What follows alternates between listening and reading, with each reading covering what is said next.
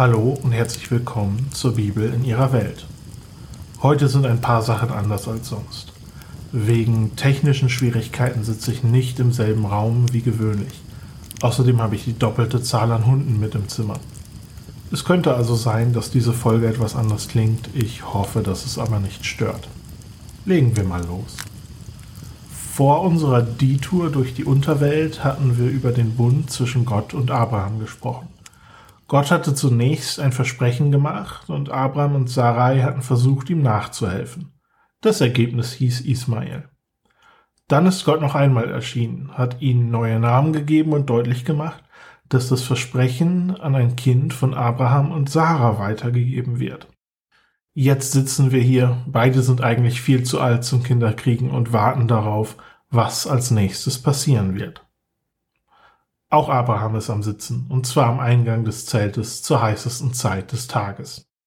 Der Erzähler lässt uns wissen, dass es Gott ist, der Abraham besucht, aber der sieht nur drei Männer, Fremde, die auf Reisen sind, vor sich. Wann genau Abraham merkt, dass es sich hier um mehr handelt als einfach nur drei Männer, erfahren wir nicht genau. Er eilt ihnen entgegen und bittet sie, bei ihm Pause zu machen. Er will ihnen die Gelegenheit geben, sich zu erfrischen. Sie können sich unter dem Baum ausruhen, sich die Füße waschen und eine Mahlzeit zu sich nehmen und dann weiterziehen. Die Gäste lassen sich darauf ein und Abraham läuft ins Zelt zu Sarah, um alles in Gang zu setzen. Hier wird also sehr Abrahams Gastfreundlichkeit betont. Dieses Thema sollten wir im Hinterkopf behalten, es wird in dieser ganzen Geschichte eine wichtige Rolle spielen. Allerdings war Gastfreundlichkeit im antiken Nahen Osten ein Wert, der sehr betont wurde. Könnte man also sagen, dass Abraham nur seine Pflicht tut? Ich denke, das wäre zu wenig gesagt. Der Text macht sehr deutlich, dass Abraham weit über das notwendige Minimum hinausgeht. Er ist sehr schnell unterwegs, er läuft den Gästen entgegen und dann eilt er ins Zelt. Das ist für einen erwachsenen Mann eigentlich ungewöhnlich, nicht würdevoll, vor allem wenn man wohlhabend und etwas älter ist. Er lässt Sarah eine ganze Menge Brot backen, viel mehr als eigentlich nötig ist. Und dann lässt er ein Kalb schlachten. Fleisch war ja damals eher ein Luxus. Man könnte meinen, dass Abraham ein richtiges Fest vorbereitet. Aber er serviert es seinen Gästen und steht einfach bei ihnen, während sie essen. Das erste bisschen Gespräch, das wir mitkriegen, ist die Frage nach Sarah. Die Gäste wollen wissen, wo sie ist. Die Frage legt nahe, dass es ungewöhnlich für sie ist, nicht dabei zu sein. Abraham antwortet, dass sie im Zelt ist, macht aber keine Anstalten, sie zu holen oder rufen zu lassen. Was genau der Grund dafür ist, das können wir nicht sagen. Unreinheit wäre eine Option. Das wäre beispielsweise der Fall, wenn eine Frau ihre Periode hat. Der Text macht allerdings deutlich, dass diese Zeit bei Sarah längst vorbei ist. Wenn die Periode jetzt plötzlich wieder angefangen hätte, dann wäre das ein deutliches Zeichen für die Voraussage Gottes gewesen. Gott sagt nämlich voraus, dass Sarah in einem Jahr ein Kind haben wird. Sie hört das und lacht bei sich. Sie kann es sich nicht vorstellen, was für mich nicht so klingt, als wäre ihre Periode plötzlich wieder losgegangen. Am Ende können wir nicht genau wissen, was hier vor sich gegangen ist. Aber wo wir gerade noch am Spekulieren sind, kann ich noch eine weitere Beobachtung hinzufügen. Als Sarah die Prophezeiung hört, fragt sie sich, ob ihr diese Freude nochmal zuteil werden soll. Das Wort für Freude muss sich nicht notwendigerweise auf die Freude beim Kinderkriegen beziehen. Der Begriff bezieht sich auch auf die Freude am Geschlechtsverkehr. Der Text macht hier den Eindruck, als wären sich Sarah und Abraham schon lange nicht mehr näher gekommen. Ich frage mich manchmal, wie diese Beziehungen ausgesehen haben. Es gibt im Text einige Anzeichen, die den Eindruck erwecken, als hätten Abraham und Sarah keine sehr glückliche Ehe gehabt. Am Ende sind die Signale nicht ganz deutlich genug, um es mit Sicherheit zu sagen. Zumindest scheint das Ende der Beziehung aber glücklicher zu sein. Wir hatten ja gesagt, wie wichtig Kinder damals waren. Abraham wird gefragt, warum Sarah gelacht hat. Die leugnet, dass sie gelacht hat, wird aber korrigiert. Und es wird nochmal betont, nächstes Jahr wirst du ein Kind haben. Nachdem die Männer gegessen haben, stehen sie auf und machen sich Richtung Sodom auf den Weg. Abraham begleitet sie ein Stück und Gott fragt sich im Selbstgespräch, ob er Abraham nicht mitteilen soll, was er vorhat. Das tut er auch und er sagt, dass ihm die vielen Klagen über die großen Sünden Sodoms und Gomorras zu Ohren gekommen sind. Er will dorthin gehen, um sich selbst zu überzeugen, was Sache ist und herausfinden, ob die Klagen stimmen. Abraham und Gott bleiben zu diesem Gespräch stehen, während die beiden Männer weiter nach Sodom gehen. Inzwischen hat Abraham eindeutig begriffen, mit wem er es zu tun hat. Er geht auf Gott zu und fragt ihn nach seinen Plänen. Er fragt, ob Gott wirklich die Gerechten mit den Ungerechten töten will. Was, wenn es in dieser Stadt 50 gerechte Menschen gibt? Sollen sie mit den Ungerechten sterben? Und Abraham gibt sich selbst die Antwort. Sowas soll fern von Gott sein, er wird es auf keinen Fall tun. Der Herr aller Welt wird tun, was richtig ist. Die Gerechten mit den Ungerechten zu bestrafen wäre falsch. Gottes Antwort stimmt ihm zu. Wenn Gott 50 Gerechte findet, dann wird der ganze Ort verschont. Abraham redet weiter mit ihm. Wenn er schon mal so dreist ist, mit Gott zu sprechen, dann kann man das auch gleich richtig ausnutzen. Was, wenn von den 50 nur fünf fehlen? Sollen wegen fünf Menschen die anderen Unschuldigen sterben? Die Antwort, auch bei 45 Gerechten will Gott die Stadt verschonen. Auf diese Art und Weise geht das Gespräch weiter. Er verhandelt die Zahl runter auf 40, dann auf 30, 20 und am Ende auf 10. Jedes Mal sagt Gott zu, die Stadt nicht vernichten zu wollen. Während dem Gespräch ist Abraham sich die ganze Zeit bewusst, was er sich da erdreistet. Nachdem er bei 10 angekommen ist, endet das Gespräch. Gott verlässt Abraham und der kehrt zu seinen Zelten zurück. Bevor wir mit der Geschichte weitermachen, ist es eine gute Idee, einmal anzuhalten und zu überlegen, was hier gerade passiert ist. Abraham hat um Gnade für Sodom und die anderen Städte gebeten, unter der Voraussetzung, dass es genügend Menschen gibt, die es wert sind, verschont zu werden. Er macht das mit Sicherheit auch zum Teil, weil er um seinen Neffen Lot und dessen Familie besorgt ist. Aber eingeleitet wird die Passage auf eine andere Art und Weise. Abraham hat das Gespräch mit der Frage begonnen, ob es richtig für Gott wäre, die Gerechten mit den Ungerechten zu bestrafen. Und interessanterweise hatte Gott in seinem Selbstgespräch vorher über Abraham gesagt, dass er seine nachfolgenden Generationen anweisen soll, über Recht und Gerechtigkeit und den Weg des Herrn. Der Erzähler winkt hier also mit dem Zaunpfahl und lässt uns wissen, dass wir hier etwas über diese anderen Themen lernen können. Und was genau sagt Abraham hier? Er sagt, dass es unakzeptabel ist, wenn der Gerechte mit den Ungerechten bestraft wird. Tatsächlich zeigt dieser Text scheinbar an, dass es besser ist, dass mehrere Städte von Schuldigen verschont werden, als dass zehn Unschuldige mit ihnen bestraft werden. Dieses System garantiert also, dass zumindest einige Verbrecher ungestraft bleiben. Das ist ein untypischer Gedanke für den alten Orient. Die Identität eines Menschen wurde damals in erster Linie über seine Familie bestimmt. Deswegen ist es in antiken Denken nicht unüblich, dass man durch ein Verwandtschaftsverhältnis mit ins Unglück gestürzt wird, selbst wenn man unschuldig ist. Das passiert im altvorderen Orient sehr oft. Es gibt aber auch einige Ausnahmen. Am Ende der Flutgeschichte in Gilgamesch sagt Enki den anderen Göttern, dass sie die Sünder für ihre Sünden bestrafen sollen, nicht die ganze Menschheit. Ein ähnlicher Gedanke wird hier entfaltet. Dieses Thema wird in der Bibel immer wieder entfaltet. Es gibt aber auch in der Bibel einige Stellen, in denen eine ganze Familie für den Fehler einzelner Personen bestraft wird. Es gibt auch Stellen über Gott, die sich so anhören, als wäre das richtig so. Ein Beispiel ist, als Mose fragt, die Herrlichkeit Gottes zu sehen. Gott geht an Mose vorbei, zeigt seine Herrlichkeit und ruft seinen Namen aus. Er sagt, dass er die Sünden bis in die dritte oder vierte Generation heimsucht. Allerdings muss man sich die Stelle auch genauer anschauen, ähm, das machen wir, wenn wir dorthin kommen. Gott sagt nämlich auch, dass er die Treue der Menschen bis in die tausendste Generation belohnt. Es geht hier also eher darum, den Unterschied zwischen tausend auf der einen und drei oder vier auf der anderen Seite zu betonen. Wir kommen da noch hin, wie gesagt.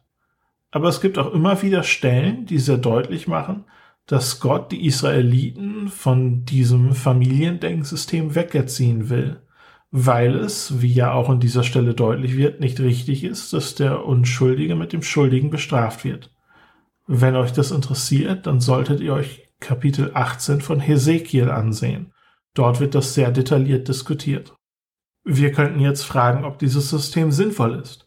Wenn man ganze Städte verschont, nur wegen zehn Gerechten, bleiben dann nicht zu viele Täter ungestraft? Interessanterweise ist dasselbe Grundprinzip wie in diesem Text auch in unserem heutigen Rechtssystem gültig. Es gilt der Unschuldsverdacht. Ein Mensch gilt als unschuldig, bis die Schuld bewiesen ist. Auch dieses System garantiert, dass immer wieder einige Verbrecher mit ihren Verbrechen davonkommen. Es wird als viel schlimmer betrachtet, wenn ein Unschuldiger verurteilt wird. Wenn man diese Idee in westlicher Gesetzgebung zurückverfolgt, dann landet man bei Menschen, die sich tatsächlich auf diesen Text in der Bibel beziehen. Abraham dient also selbst uns heute noch als ein Vorbild, was Recht und Gerechtigkeit angeht. Was passiert aber mit den Schuldigen? Aus christlicher Perspektive lässt sich sagen, dass Gott sie kennt und in der Lage ist, schon für Gerechtigkeit zu sorgen. Es ist also aus menschlicher Sicht besser sicher zu gehen, dass man keine Unschuldigen erwischt. In der Bibel heißt es, dass Gott sagt, mein ist die Rache. Damit ist nicht gemeint, dass Gott an der Rache Spaß hat. Auch das kann man in Hesekiel 18 nachlesen. Es bedeutet, dass wir als Menschen nicht selbst Rache suchen müssen, vor allem nicht, wenn es Zweifel gibt, wie ein gerechtes Urteil aussieht. Es bleiben mir noch zwei Kommentare zu machen. Erstens, was ist damit gemeint, dass die Menschen in Sodom und Gomorra Sünder waren? Immerhin lehrt die Bibel ja, dass jeder Mensch auf seine Art und Weise ein Sünder ist. Ist die Frage nach gerechten Menschen also nur ein Witz, weil es keine gerechten Menschen gibt? Ich denke nicht, dass es hier darum geht. Wenn Abraham und Gott über gerechte Menschen und Sünder reden, dann geht es darum, ob diese Menschen nach dem Maßstab der damaligen Zeit und der damaligen Erkenntnis von richtig und falsch geurteilt als gerechte Menschen oder als Sünder dastehen. Wie wir gleich sehen werden, benehmen sie sich nicht besonders gut. Zweitens. Warum geht Gott nach Sodom, um sich selbst zu erkundigen? Ist er nicht allwissend? Ich denke, auch hier müssen wir vorsichtig sein, dass wir nicht zu viel in diese Aussage hineinlesen. Das Alte Testament spricht häufig von Engeln, die Gott informieren. Und hier geht es um Gerechtigkeit. Teil von dem Bild ist, dass Gott nicht verurteilt, ohne sich von der Sachlage selbst zu überzeugen. Ich denke, auch in dieser Hinsicht will der Text ein Vorbild sein für jeden, der für Gerechtigkeit verantwortlich ist, sei das in einer Familie, einem Dorf oder als König einer ganzen Nation. Während diesem Gespräch gehen die Engel weiter auf Sodom und Gomorra zu. Als sie in Sodom ankommen, sitzt Lot gerade am Tor der Stadt. Es ist jetzt nicht so, dass er einfach da herumlungert, sondern das Tor ist der Ort in dieser Zeit, in dem Geschäfte gemacht und öffentliche Entscheidungen getroffen werden. Hier können dann auch Besucher empfangen werden. Lot geht auf die Fremden zu und begrüßt sie, indem er sich verbeugt. Wie Abraham in den vorherigen Kapiteln wird Lot damit den Ansprüchen der Gastfreundschaft gerecht. Die Verbeugung drückt Respekt aus. Aber aus Sicht der Stadtbewohner sind die Fremden damit auch unter Aufsicht. Wie wir gleich sehen werden, waren die Einwohner von Sodom nicht so fremdenfreundlich, wie man es sich wünschen würde. Vielleicht haben die Kriege, von denen wir vorher gelesen haben, dazu ihren Teil beigetragen.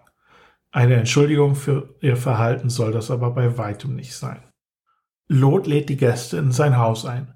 Sie wollen eigentlich draußen übernachten, immerhin sind sie ja gesandt, herauszufinden, um welchen Schlag Mensch es sich in Sodom handelt. Aber es ist Teil der Gastfreundschaft, dass man auch für die Sicherheit der Gäste Verantwortung übernimmt. Vielleicht hat Lot geahnt, was passieren würde. Auf jeden Fall drängt er sie so sehr, dass sie zu ihm kommen. Das ist auch gut so, denn das Haus wird in der Nacht umstellt. Die Männer Sodoms fordern Lot aus, seine Gäste preiszugeben, damit sie sie erkennen können. Es gibt Ausleger, die vorgeschlagen haben, dass die Sodomiter Spione befürchtet haben und die Fremden befragen wollten.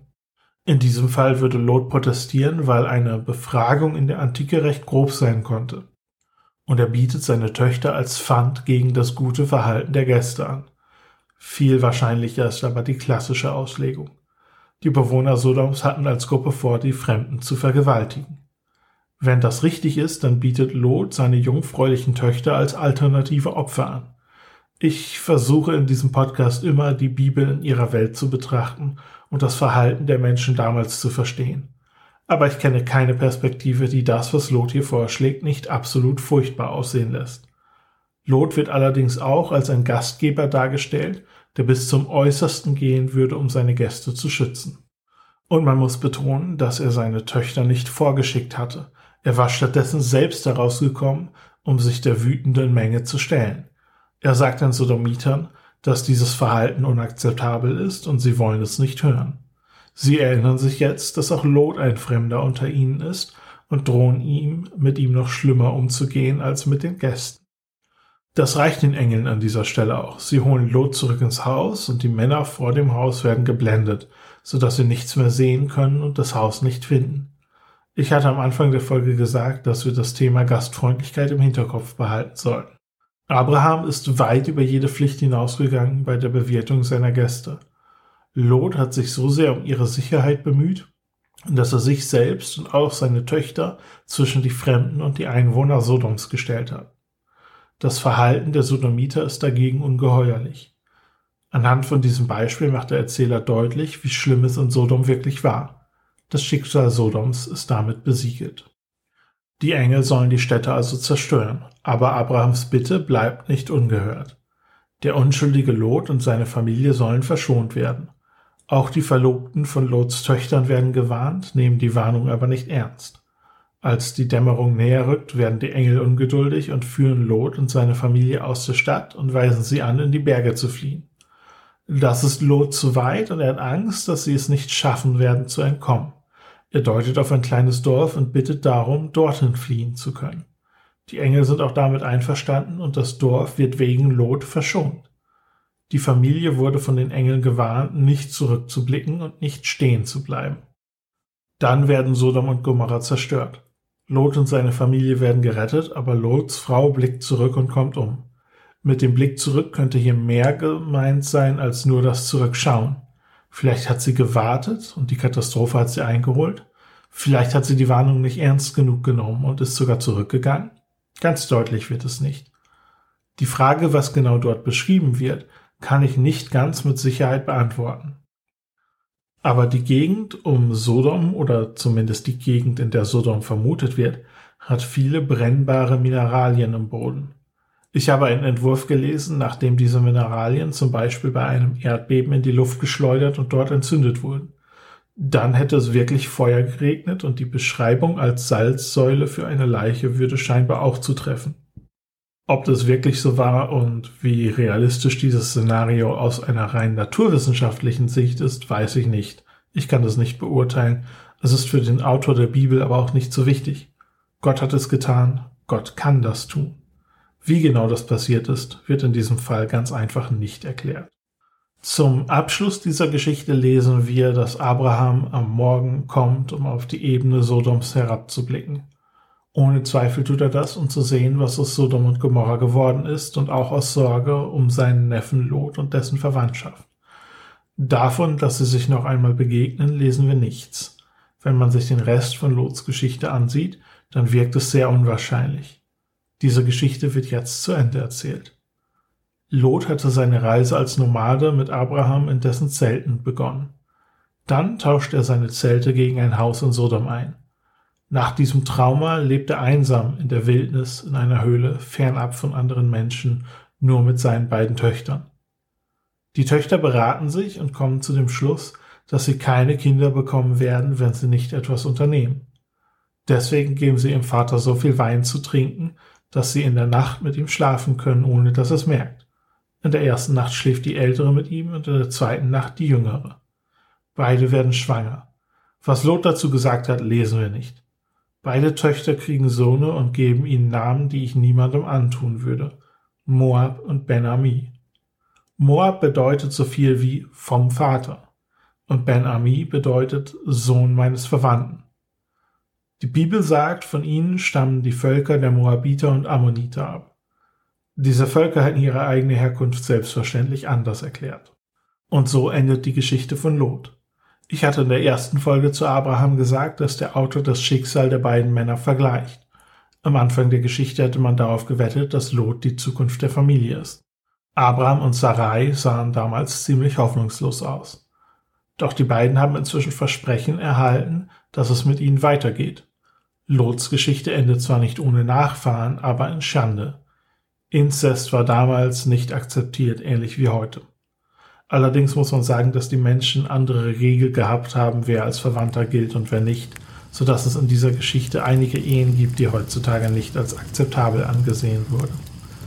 Diese Geschichte von Lot und seinen Töchtern wurde damals aber ähnlich betrachtet, wie wir es heute tun. Damit ist die Geschichte Lots, wie gesagt, am Ende. Beim nächsten Mal reden wir über Abraham, für den sich die Versprechung endlich in eine Realität verwandelt. Ich bedanke mich wieder fürs Zuhören und für jede gute Bewertung oder Empfehlung. Bis dann.